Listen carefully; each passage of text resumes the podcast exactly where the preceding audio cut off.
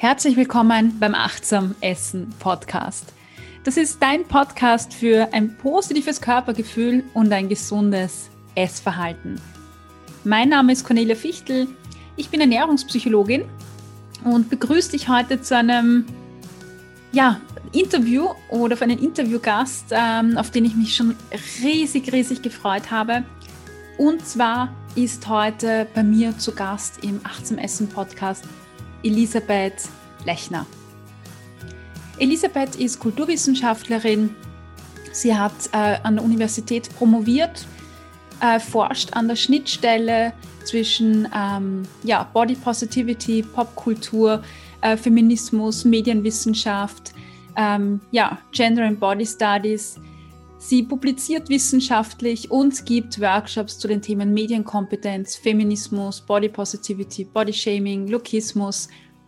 Sie ist auch als Referentin tätig im Büro für digitale Agenten der Arbeiterkammer Wien und Buchautorin. Äh, ja, und äh, Elisabeth, ich freue mich, dass du hier bist. Herzlich willkommen. Hallo, es freut mich auch sehr. Danke für die Einladung. Ich freue mich ja besonders auf das Interview. Ähm, ich habe ja oder ich habe schon äh, länger darauf äh, hingefiebert. Ich begleite dich schon länger. Ähm, du bist ja da sehr ähm, stark und beschäftigst dich mit den Themen Body Positivity, unter anderem Body Neutrality. Und gleich zu Beginn, wie bist du denn dazu gekommen, dich mit diesen Themen zu beschäftigen? Das ist eine urspannende Frage. Weil irgendwie hat sich das Thema so rund um 2015 eigentlich quasi aufgedrängt. Also es hat sich mir aufgedrängt. Ich war da gar nicht so aktiv auf der Suche. Ähm, das war die Zeit. Ich habe äh, Englisch und Russisch studiert, zwei Master abgeschlossen wow. und habe dann, ja, äh, hatte, auch gut unter, hatte auch gute Unterstützung, äh, muss man sagen. Also ähm, hatte sicherlich auch einiges an, äh, an guten Support-Netzwerken, ähm, aber habe die abgeschlossen und ähm, war dann so am Überlegen, ja, mache ich jetzt eine DIS, mache ich da weiter, Doktorat oder nicht?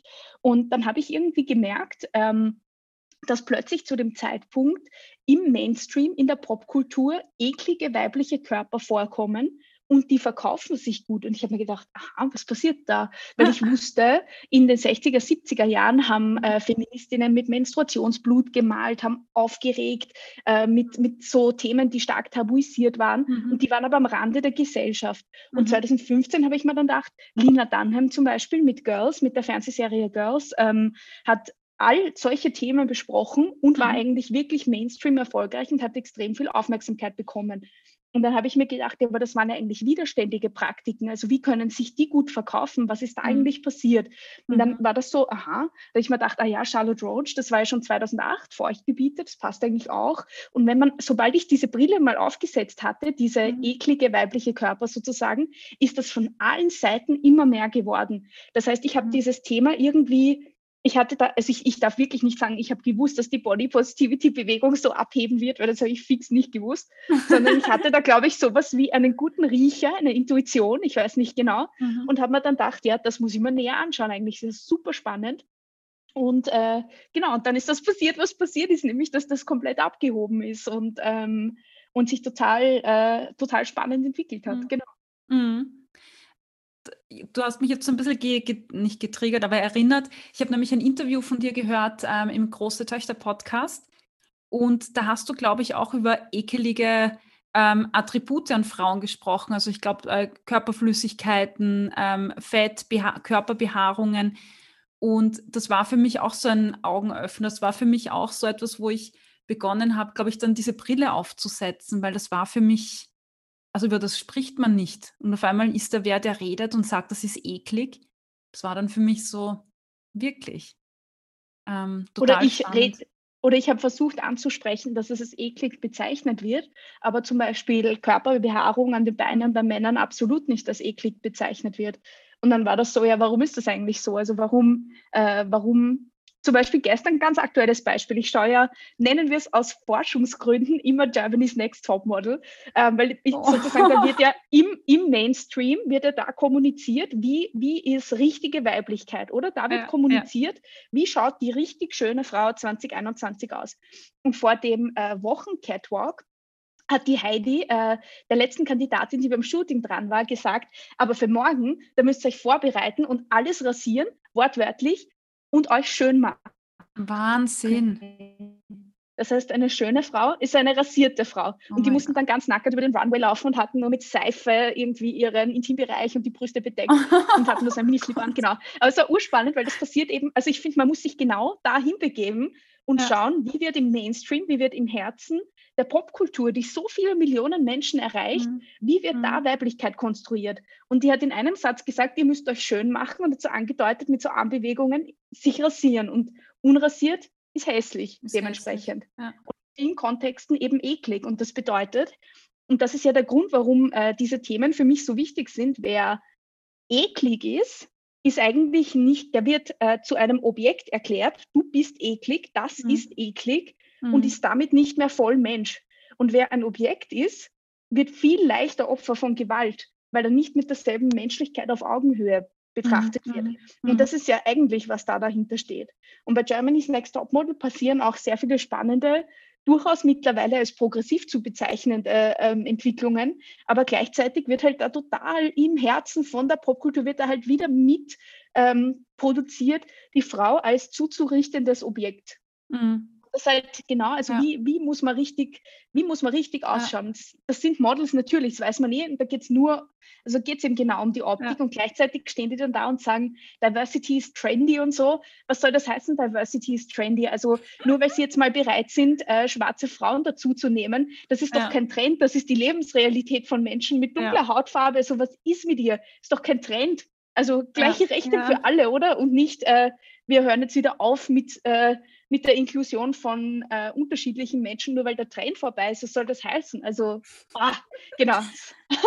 also, ich finde ja. es schön, wie, wie, wie du lebst für dein Thema. Ja, da merkt man, was da alles dahinter steht und welche Gedanken und ähm, das, was du beschreibst. Also mich wundert es, dass du Germany's Next Topmodel äh, schaust, aber ja, Feldforschung. Ähm, sehr spannend. Und äh, das mit. Ich schaue das alles. Ähm, es gab ja die, also dieses ähm, quasi Ekel und Entmenschlichung und, und, und ähm, dann auch ja diese Diskriminierungen, die dahinter stehen. Das war mir auch nie so bewusst, bis, äh, bis ich mich angefangen habe, damit zu beschäftigen. Und wenn man so die Verknüpfung schafft, dann sind ja Personen, die aus diesem aus dieser Normschönheit rausfallen und halt andere Maße haben oder andere Körper haben, ähm, sieht man doch, wie, wie stark die beschimpft werden oder im Netz auch irgendwie runtergemacht werden. Und äh, gerade mit diesem Germany's Next Topmodel kam ja so auch äh, so diese, dieser Trend, den du jetzt angesprochen hast mit Body Positivity, ähm, wo, wo ich erst letztens wieder gesehen habe, einen Blogbeitrag, äh, wo es darum ging, Body Positivity und total super.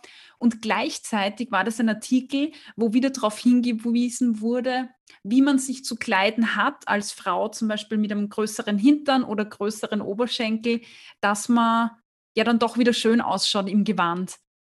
Und das erinnert mich so jetzt ein bisschen an das Germany's Next Topmodel, was du gerade erzählt hast, weil auf der einen Seite wird beworben mit, mit hey, wir alle sind super und gleichzeitig kriegst du Tipps, wie du besser ausschauen kannst. Also, Ja, das ist super spannend. Also ich konnte in meiner Forschung feststellen, dass es momentan okay und noch immer auch im Rahmen des Vermarktbaren zu sein scheint, in einem Aspekt nicht dem Ideal zu entsprechen. Das heißt, Plus-Size-Models, die die Mhm. perfekte Sandur-Figur haben, mhm. das ist okay, solange sie perfekt enthaart sind, perfekt geschminkt, einen flachen Bauch, schlankes Gesicht, aber großer Busen und großer Hintern, das ist okay.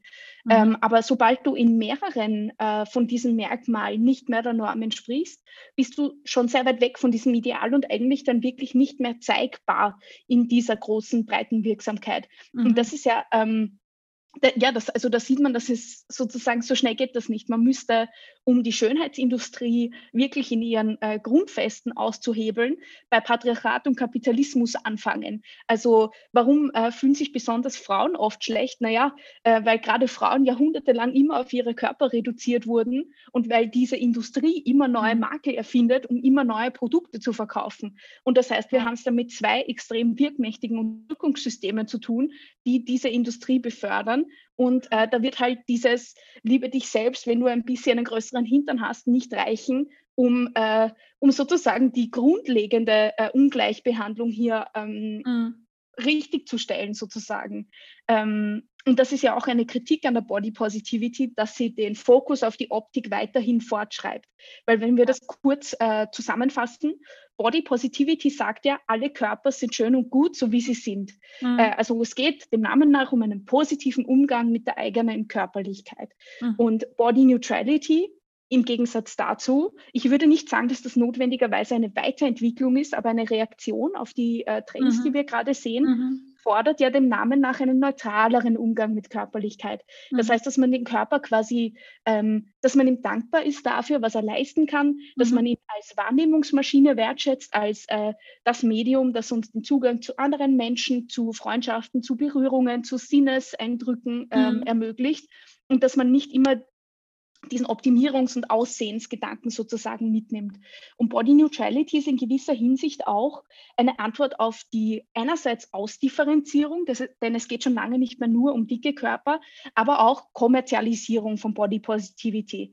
Weil die Body ja, Positivity ja. hat ja ähm, ihren Ursprung in den 60er, 70er Jahren der zweiten Welle des Feminismus in den USA, wo dicke Frauen gesagt haben, diese Frauenbewegung, die ist super, die brauchen wir, aber wir als dicke Frauen in unserer spezifischen Positioniertheit werden da überhaupt nicht mitgedacht und manchmal sogar aktiv ausgegrenzt. Mhm. Und wir müssen, wir müssen auf diese spezifische Schnittstelle von äh, Frau sein und Dick sein hinweisen. Und ganz im Gegensatz dazu, wie Body Positivity heutzutage oft wahrgenommen wird, ging es da überhaupt nicht darum, sich 24-7 rund um die Uhr zu lieben, sondern mhm. es ging darum, gegen strukturelle Diskriminierung aufzutreten. Das heißt, wenn ich als dicker Mensch im Krankenhaus ankomme und äh, die sagen, jetzt nimm mal 20 Kilo ab, aber du hast eine Blinddarmentzündung, dann äh, ist das eine, eine krasse, wirklich, es gibt solche ja. Geschichten, wo Leute gestorben sind, weil äh, alles auf ihr Gewicht geschoben wurde, mhm. aber eine komplett andere ähm, vollkommen furchtbar, eine komplett andere Ursache vorlag. Mhm. Und da mhm. ging es eben, oder zum Beispiel, dass man äh, bei Fluglinien mehr zahlen muss, wenn die Sessel immer enger werden und ja, man einfach keinen Platz hat in diesen ja. Sesseln und so. Und, äh, oder dass man einfach sich im Restaurant nicht hinsetzen kann. Oder also die Welt ist einfach wirklich für dünne Menschen gemacht. Und diese spezifische Gruppierung der Fat Acceptance wollte aufzeigen, wir wollen einfach nur akzeptiert werden, wir wollen unsere Ruhe haben. Also im Gegensatz dazu, ähm, dass jetzt immer so um Aufmerksamkeit und Sichtbarkeit auch von, von dicken Körpern äh, gekämpft wird, war damals eigentlich das Gegenteil der Fall. Also man wollte, weil gerade sichtbar dicke Menschen erfahren im Alltag draußen extrem viel Diskriminierung, die ja. erfahren ja. Äh, schräge Blicke, die erfahren äh, Beschimpfungen, die werden eben gibt es empirische Studien in Jobsituationen mhm. benachteiligt, beim Dating benachteiligt, wie schon mhm. gesagt, im Gesundheitssystem. Mhm. Und es ging ja. gar nicht darum, äh, Ina Holub zum Beispiel, Aktivistin aus Wien, erklärt das auch immer super, es geht gar nicht um diese große Sichtbarkeit äh, alleine, sondern ganz oft um Unsichtbarkeit, die, die dicken Menschen unmöglich ist, weil sie immer im Zentrum dieser negativen Begutachtung, muss man eigentlich fast sagen, sind und stehen. Genau. Ja. Und dementsprechend, ich, ich sage immer, solange wir in einer lukistischen Gesellschaft leben, also in einer Gesellschaft, in der das Aussehen darüber entscheidet, wie sich der eigene Lebensweg entwickelt und schöne Menschen werden aufgewertet, haben es einfacher und schön heißt dünn, heißt enthaart, heißt jung, heißt äh, Körper ohne Behinderung etc. Äh, solange es die so viel leichter haben, solange der Faktor Schönheit so entscheidend ist, äh, müssen wir darum kämpfen, dass Schönheit inklusiver gedacht wird. Und da ist Body Positivity mhm. wichtig, weil die sagt, alle Körper sind schön und gut, so wie sie sind und mhm. versucht gegen Ekelzuschreibungen und Stigmata anzukämpfen, dass einfach mehrere Körper potenziell als schön gelten können. Und äh, gleichzeitig wünsche ich mir aber, dass wir darüber hinauskommen, dass wir eine Welt der Body Neutrality besonders in einem ja. professionellen Kontext haben, ja. wo die Optik einfach egal ist. Also beim Bewerbungsgespräch, das muss doch im 21. Jahrhundert schaffbar sein, dass man darauf achtet, welche Kompetenzen äh, sowohl äh, was Inhalte, aber auch soziale Fähigkeiten betrifft, das Gegenüber hat und dass man endlich die eigenen Biases und Vorurteile so reflektiert, dass es egal ist, ob jemand dick ist, welche Hautfarbe mhm. die Person hat, ob sie ein mhm. Kopftuch trägt, etc. etc. Das sollte doch wirklich egal sein und wirklich schaffbar. Das heißt, äh, gerade als Frau wünsche ich mir, nicht dauernd auf die Optik reduziert zu werden. Und mhm. davon sind wir leider aber derweil noch weit entfernt da sind wir sehr weit entfernt und du bringst mich jetzt zu einem sehr spannenden Thema, wo es auch um Optik äh, geht. Nämlich würde ich gern mit dir, ähm, gerade was auch diese, äh, diesen aktuellen Trend auch ähm, betrifft, ähm, zu, zu äh, Body Positivity ähm, sprechen. Nämlich, ich habe mir am Anfang gedacht, boah, das ist so klasse, jetzt ähm, akzeptieren wir alle und sind mit unserem Körper zufrieden und so super. und habe dann auf Instagram äh, den Hashtag Body Positivity abonniert. Und dann sehe ich jeden Tag irgendwelche Bilder von Personen, Hashtag Body Positivity, ähm, aufgemurmelt, gestylt im Fitnesscenter äh, mit Sixpack und aufgespritzten Lippen und also in meinen Augen, ja, äh, sehr künstlich und dargestellt. Und dann steht drunter Body Positivity. Und ich frage mich halt, ähm, was, was hat das mit Body Positivity zu tun? Also wo ist da irgendwie die Grenze? Weil wenn ich mich akzeptiere und den Körper akzeptiere und sage, ich finde so super, warum steht das im Kontrast zu diesem sich so aufmurmeln quasi? Und also das ist etwas, was ich noch nicht so ganz zusammenbekomme in meinem Kopf. Ähm, weil das Ganze ja eher, so wie du auch gerade gesagt hast, in eine kapitalistische Richtung geht, oder? Die Personen verkaufen dann gleichzeitig irgendwelche Slim-Getränke und Proteinriegel und sagen, akzeptiere dich selbst. Also wie passt das alles äh, zusammen oder wie siehst du diesen Trend, sage ich jetzt schon fast? Wie sehe ich diesen Trend? Ähm, das ist eine ganz schwierige Frage, weil ähm, Warum ist es eine schwierige Frage? Ich würde sagen, im bestehenden, im gegebenen System, das von patriarchalen und kapitalistischen Strukturen geprägt ist, macht es sehr viel Sinn, dass Frauen und queere Menschen äh, sich im gegebenen System äh, nicht wohlfühlen, weil alles darauf ausgerichtet ist, mhm. einzureden, sich nicht wohlzufühlen. Damit werden Produkte verkauft, damit werden Frauen unter Kontrolle gehalten. Also das ist wirklich, äh, wer sich den, dem ganzen Tag der eigenen Selbstoptimierung und der Arbeit am Körper widmet, der schließt sich nicht zusammen und plant die Revolution. So könnte man das kurz äh, zusammenfassen. Der kauft. Ähm, der kauft und der optimiert und der äh, unter großem Aufwand von Zeit, Geld, äh, Ressourcen, Schmerzen auch, muss man sagen, ähm, ist beschäftigt mit anderen Dingen. Das heißt, mhm. äh, wenn es komplett egal wäre, wie wir aussehen, dann hätte man ja viel mehr Zeit und Ressourcen, sich anderen Dingen zu widmen. Ähm, Im gegebenen System macht es aber auch extrem viel Sinn, wenn sich ähm, Leute nicht wohlfühlen, egal wie sie aussehen. Also auch wenn du nach außen hin der Norm entsprichst, kannst du dich trotzdem selber schlecht fühlen, weil ähm, dir das die ganze Zeit eingeredet wird. Und das Problem an Fatphobia, also der, der Angst vor dem Dicksein oder das Problem an Dickenhass ist ja, dass alle potenziell betroffen sind. Weil wenn die Dünnen diese strenge, die strengen äh, Fesseln sozusagen loslassen, die sie an sich selber anlegen, mhm. äh, sind, ist ja potenziell jeder gefährdet, dick zu werden und in diese als negativ gekennzeichnete Kategorie zu fallen. Das mhm. will ja niemand. Mhm. Das heißt, potenziell können sich alle schlecht fühlen und unter Schönheitsdruck leiden, gerade auch Influencerinnen, die ähm, so eine große Reichweite haben und wo jede minimale Veränderung des eigenen Körpers öffentlich kommentiert wird von mhm. zigtausenden Leuten, ist ja kein Wunder, was da für ein Druck auch auf dünnen mhm. weißen Frauen herrschen muss. Gleichzeitig ist das nicht, wer diese Bewegung begonnen hat und gleichzeitig sind es auch nicht die, die äh, von dieser Bewegung, ähm, die, die sich in den Mittelpunkt dieser Bewegung stellen sollten. Also ich finde es wichtig und richtig, wenn auch dünne Influencerinnen sagen, der Druck da auf mir schön auszusehen ist sehr groß in dem Beruf, in dem ich eben mhm. bin. Gleichzeitig haben andere Menschen diese Bewegung begonnen und dünne Menschen werden nicht, das haben wir vorhin schon besprochen, werden nicht öffentlich äh, beschämt und beschimpft.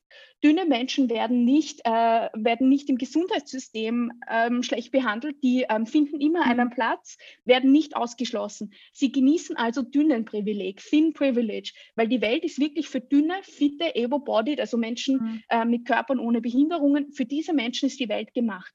Die anderen werden systemisch ausgeschlossen.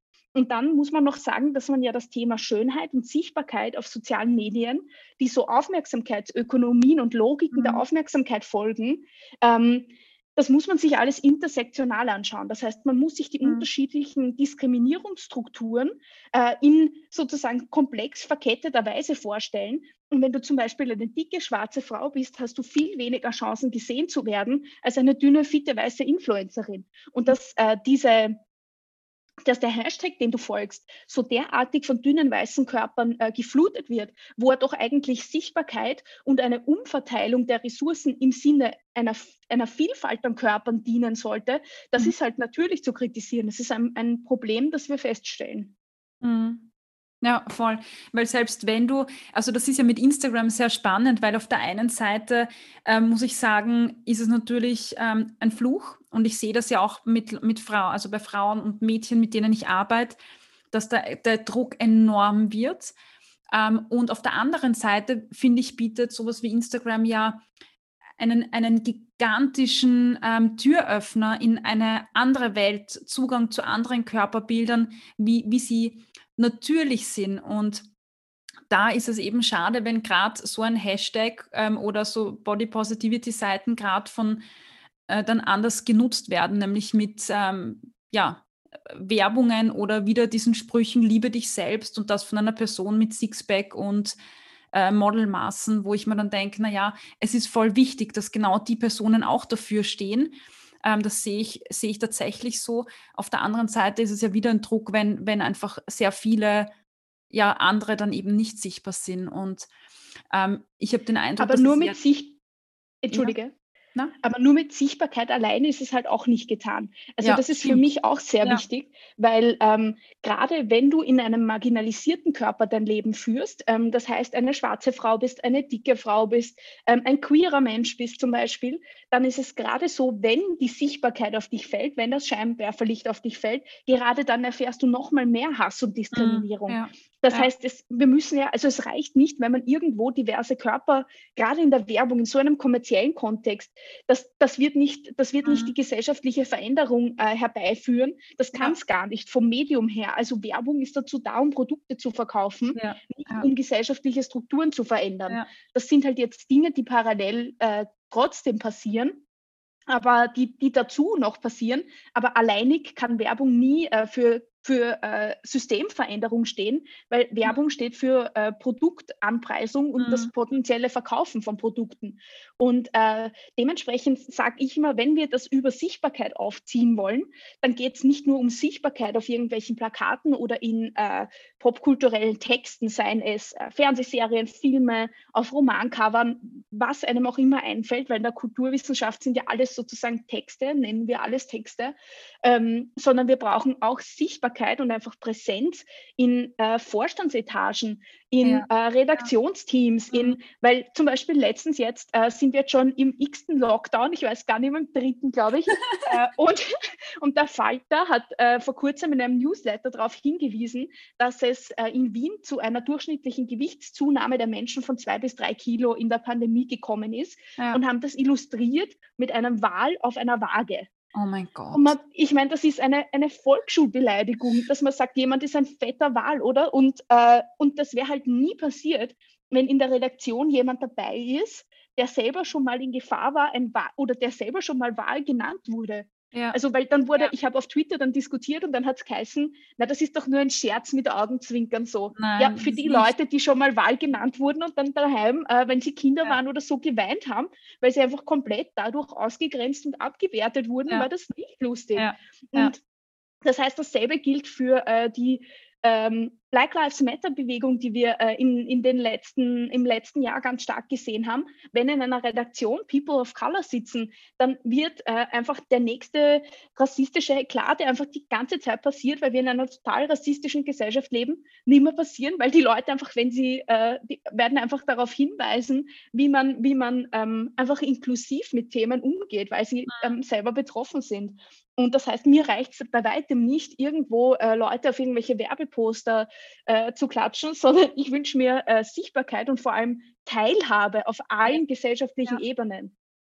Das ist ein das ist ein extrem wichtiger Punkt. Danke, dass du das jetzt nochmal auch so deutlich gesagt hast, weil das ist natürlich ähm, etwas, das sich da strukturell etwas ändern muss. Und ich glaube, an sowas, so wie du das jetzt auch beschrieben hast, denkt man dann oft nicht. Also weil ich höre so oft, na ja, aber ich als Person kann die Welt ja nicht ändern. Aber wenn ich als Person in der Falter-Redaktion sitze und dann sehr wohl was beitragen kann und solche Dinge verhindern kann, dann löse ich ja wiederum vielleicht weniger Druck draußen in der Welt aus. Und also das, was du, die Corona-Pfunde, die du jetzt angesprochen hast, es äh, ging ja in allen Medienberichten, ging es ja da los schon im März, also vor einem Jahr circa. Und ich habe den Eindruck, dass dieser Trend, also dass der Fitness-Wahn und Fitness-Trend aufgrund dieser dieser Bericht einfach nochmal massiv angeheizt wurde. Mhm.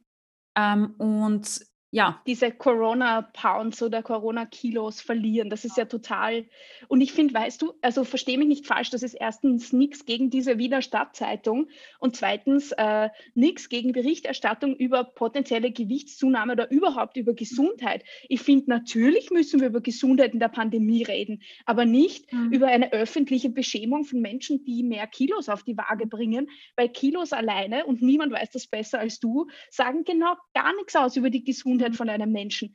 Also wenn das zum Beispiel so geframed gewesen wäre, wie äh, ja viele Leute haben, sind in Kurzarbeit, haben ihren Job verloren, sind mehr, massiv mehrfach belastet, mhm. haben jetzt weniger Zeit für Bewegung, haben weniger Zeit für Sport, können sich zum Beispiel, wer kann sich gesundes Essen leisten, können sich gesundes, frisches mhm. Essen nicht mehr leisten, mhm. ähm, kommen nicht zum Schlafen, haben viel weniger soziale Kontakte. So also was mir so fehlt bei diesem Fokus auf Gewicht, wenn das immer als einziges Maß für Gesundheit hergenommen wird, was ist mit mhm. der psychischen Gesundheit? Öffentliche Beschämung hat noch niemanden gesünder gemacht.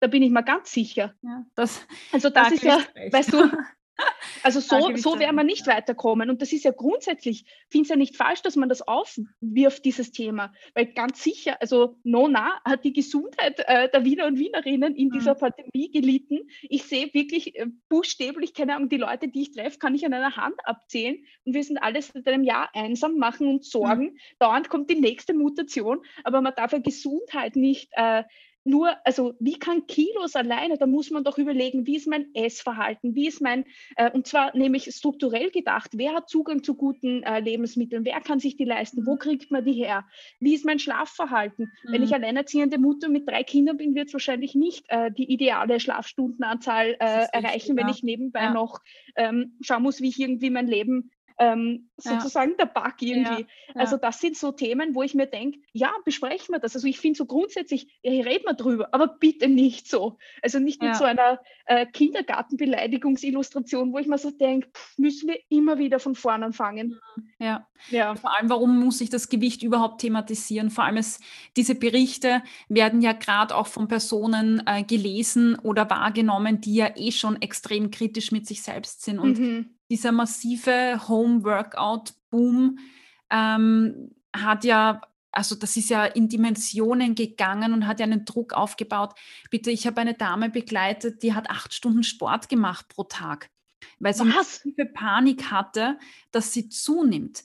Und diese Gott, ganzen Zeitungsartikel und Berichte helfen nicht. Und wenn dann lauter Home-Workout-Videos äh, dann gepostet werden von Leuten, die damit werben, dass man ähm, jetzt fitter sein muss in Corona und äh, gegen die Kilo ankämpfen muss, äh, hilft das äh, keinem Menschen. Und das, was ich dabei nicht verstehe, ist, dass das, diese Videos ja, diese Fitfluencer oder wie man sie nennt, äh, sind ja wieder oft Frauen, die, die dann die ja, vielleicht kannst du mir das beantworten, das sind Frauen, die ihr Essverhalten extrem kontrollieren müssen, weil sonst kann ich nicht so einen Körper haben. Das heißt, ich mache äh, Fitnessvideos, ich kontrolliere mein Essverhalten massiv. Das hat man ja schon bei einigen gesehen, die dann ins Burnout gerasselt sind. Ähm, und dann stelle ich mich in der Öffentlichkeit hin und sage, alles ist so easy und das geht alles so super und mach nur 15 Minuten Hit-Workout und dann hast du auch so einen Body. Das verstehe ich nicht, dass das gerade von einer Personengruppe so kommt, die ja diesen Druck so massiv spürt. Naja, da muss man, äh, glaube ich, zur Einordnung sagen. Also ich glaube, grundsätzlich äh, bin ich sehr kritisch, was so Stimmen angeht, wie soziale Medien ruinieren unsere Jugend. Weil da wird so suggeriert, ja, die scrollen äh, durch Social Media und zack, haben sie schon eine Essstörung, weil äh, das, das, das geht so direkt in ihren Kopf rein. Weil was da das Problem ist, ist, dass wir ihnen ein sehr passives Mediennutzungsverhalten unterstellen mhm. und gerade junge Menschen, mhm. und deswegen plädiere ich immer für Medienkompetenz an Schulen, wissen ganz genau, dass Fotos Fotos nachbearbeitet werden, ähm, wissen ganz genau, ähm, dass diese Bilder, die Sie da sehen, nicht unbedingt eins zu eins für bare Münze zu nehmen sind. Mhm. Das ist mal das eine.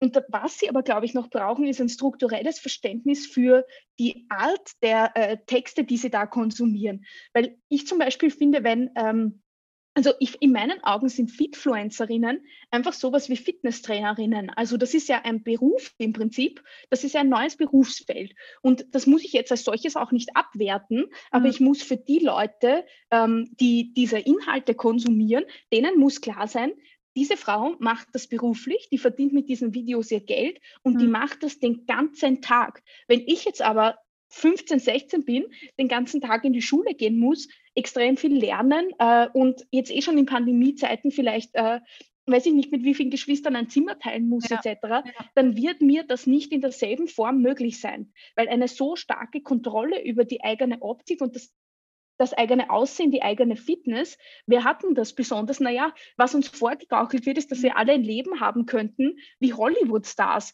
Die mhm. haben extrem viel Geld und extrem viel Zeit, sich durch äh, Personal ja. Fitness Trainer zum Idealkörper coachen zu lassen. Die kriegen das perfekte Essen gestellt. Die ähm, haben die Möglichkeiten und da muss man, glaube ich, in Relation setzen, dass wir Gesundheit und auch Aussehen wirklich, äh, also fast schon eigentlich ökono in ökonomischen Strukturen denken müssen. Und mhm. ja. die Personen, die ganz oben äh, sozusagen, die ähm, ganz oben in der Gesellschaft stehen und sehr viel Geld, Zeit zur Verfügung haben, haben, viel, haben viel leichter die Möglichkeit, ihr eigenes Aussehen zu kontrollieren, auch über Operationen und andere äh, Eingriffe, die, die uns einfach aufgrund von Zeit- und Geldgründen überhaupt nicht zur Verfügung stehen. Aber wenn ich verstehe, diese Fitfluencerin, das ist ihr Beruf, das macht die, um ihr Geld zu verdienen, dann kann ich mir auch denken, na, heute mache ich ein Video von der, dann habe ich mich bewegt, das ist ja gut, oder? Also mir fehlt zum Beispiel das Sport persönlich sehr. Also, ja. dass, wenn ich das einordnen kann, aber ich darf mir nicht denken, das Ziel ist auch so auszuschauen, weil die, also grundsätzlich sind der Körper ganz unterschiedlich und mhm, es werden ja. mit demselben, äh, mit derselben Fitness ganz unterschiedliche Körper rauskommen sozusagen. Also wenn du und ich dieselbe Fitness machen und genau dasselbe essen, werden wir nachher trotzdem anders ausschauen, weil wir, weil wir eben unterschiedliche, Gott sei Dank, genau, weil wir eben unterschiedliche Gene haben und das unterschiedliche ja. Auswirkungen haben wird. Ähm, aber wenn ich mir, ja, also ich denke mir so, wenn ich das einordnen kann, also ich denke immer so über Ermächtigung der Nutzerinnen. Ich mhm. denke mir, wenn du medienkompetent bist, kannst du das alles gut einordnen. Und gerade Frauen müssen wissen, dass wir im Patriarchat leben und dass einfach Frauen noch immer nicht gleichgestellt gleichgestellt sind und wir dringend noch immer Feminismus brauchen. Und ähm, wenn, wenn man so junge Frauen einfach ermächtigt, so kritisch mhm. über Strukturen nachzudenken, ist das alles kein Problem. Also es ist ja kein direktes, ich sehe das und zack, geht es mir schlecht, sondern stimmt, ich, muss, ja. ich muss das ja. ja sozusagen alles gut einordnen. Ja, ähm, ich, ich finde, es braucht so von, von verschiedenen Seiten, weil ich glaube, dass äh, Fitfluencer, die ähm, oder Influencer oder wie auch immer, ähm, dass man dass man sich, egal ob ich jetzt eine Milliarde Follower habe oder 30, ich muss mir ähm, im Klaren darüber sein, welche Verantwortung ich habe und was das, was ich sage, ähm, auslöst. Und ich denke, dass das einfach nicht passiert. Also ich glaube, dass da sehr viel äh, Kapitalismus im Hintergrund steht und sehr viel ähm, ja, eben Geld verdienen, weil das ist mein Job und gleichzeitig dann aber nicht über Wert oder Verantwortung nachdenken. Und ähm, das, das sehe ich sehr kritisch und ich sehe das auch so wie du, dass, glaube ich, Social Media auch sehr gut genutzt werden kann für die positive Seite und dass wir da sehr viel Aufklärungsarbeit mhm. damit betreiben können. Ja. Das ist mir sehr wichtig. Das darf man wirklich ja. nicht unter den Teppich kehren. Ja. Also MeToo zum Beispiel, Black Lives Matter, all diese kollektiven Bewegungen gegen systemische Unterdrückungsstrukturen, das wäre nicht möglich gewesen ohne soziale Medien. Also ja, der Schönheitsdruck hat zugenommen, wird intensiver, betrifft immer neue Körperregionen. Wir ja. bemerken, dass das hat auch negative Auswirkungen, aber gleichzeitig holen sich die von diesem Schönheitsdruck betroffenen, gerade jungen Frauen, auch die Inhalte und die Bildung, um sich dagegen widerständig zu positionieren. Also das ist halt so, sozusagen, so könnte man gut äh, mein, mein Forschungsfeld Popfeminismus runterbrechen, weil das versucht, das kämpft um Ambivalenzen. Das sagt nicht, das ist gut oder schlecht, sondern wenn der Feminismus in der Popkultur ist, wenn der im Mainstream ankommt, dann bedeutet das, dass immer, da werden ganz ambivalente Gleichzeitigkeiten passieren. Mm, Wir alle ja. leben in einem kapitalistischen System und es wird immer diese Kräfte der Kommerzialisierung geben, die versuchen, Profite zu machen, indem sie irgendwo Feminist draufklatschen auf ein T-Shirt, das ähm, irgendwo überhaupt unter unfairen Bedingungen äh, gefertigt wurde. Und gleichzeitig ist das aber der Ort, wo sich junge Frauen ja. bilden, kollektiv ja. zusammentun und protestieren. Ja. Und das passiert halt alles gleichzeitig. Also wenn mich Leute immer fragen, ist das jetzt gut oder schlecht? Naja, das passiert alles gleichzeitig. Weißt du, man kann das nicht. Äh, mhm. Also da, da muss man eben mein Hebel ist immer die Ermächtigung junger Menschen und die, die Medienkompetenz, die ich mir so sehr wünsche. Ja, das ist ein wichtiger Punkt. Du, wir sind angekommen am Ende des Interviews. Ich bedanke mich bei dir ähm, ganz toll äh, für, für das Gespräch und für die ganzen Impulse und Inputs. Ähm, Elisabeth, wo findet man dich und was muss man noch unbedingt wissen jetzt zum Abschluss? Wo findet man mich und was muss man unbedingt wissen? Also auf sozialen Medien findet man mich als Femsister, F-E-M-S-I-S-T-A. Und was man vielleicht auch wissen sollte, ist, dass am 12. April mein Buch Riot Don't Diet, Aufstand der widerspenstigen Körper bei Kremer und Scherio rauskommt. Ich freue mich schon so drauf. Ja, ich bin auch schon ganz aufgeregt. Genau. Und da gibt es äh, all diese Informationen verpackt auch in so einem Fünf-Punkte-Plan zur Schönheitsrevolution, der äh, ganz, äh, ganz arg klingt, aber in Wahrheit nur ähm, anspricht, dass man sich zuerst informieren muss, darüber nachdenken, was wir gelernt haben und dann diese Dinge in die Tat umsetzen. Also, dass ich versuche, eigene Vorurteile zu hinterfragen, ähm, meine Verhaltensweisen zu überdenken, anderen Leuten zu folgen auf sozialen Medien und sich dann schlussendlich einfach zusammentun in, ähm, in widerständigen Gruppen und sich das nicht gefallen zu lassen. Ja, super cool. Ich freue mich schon sehr drauf. Ähm, vielen, vielen Dank dir, dass du da warst und ja, deine Zeit gegeben hast. Sehr, sehr gerne. Vielen Dank für die Einladung. Das war Elisabeth Lechner. Ich habe mir irrsinnig mit viel mitnehmen können. Ähm, tolle Impulse, tolle Gedanken ähm, und ich hoffe, dir ging es genauso. Ich freue mich natürlich, wenn du das äh, mir mitteilst, indem du eine Rezension schreibst auf Apple Podcast, äh, indem du eine Bewertung schreibst, den Podcast empfiehlst oder die Folge auch auf Instagram teilst und äh, ja, Elisabeth und mich verlinkst. In diesem Sinne wünsche ich dir alles, alles Gute, sehr achtsam, genieße und sei auch nächstes Mal wieder dabei.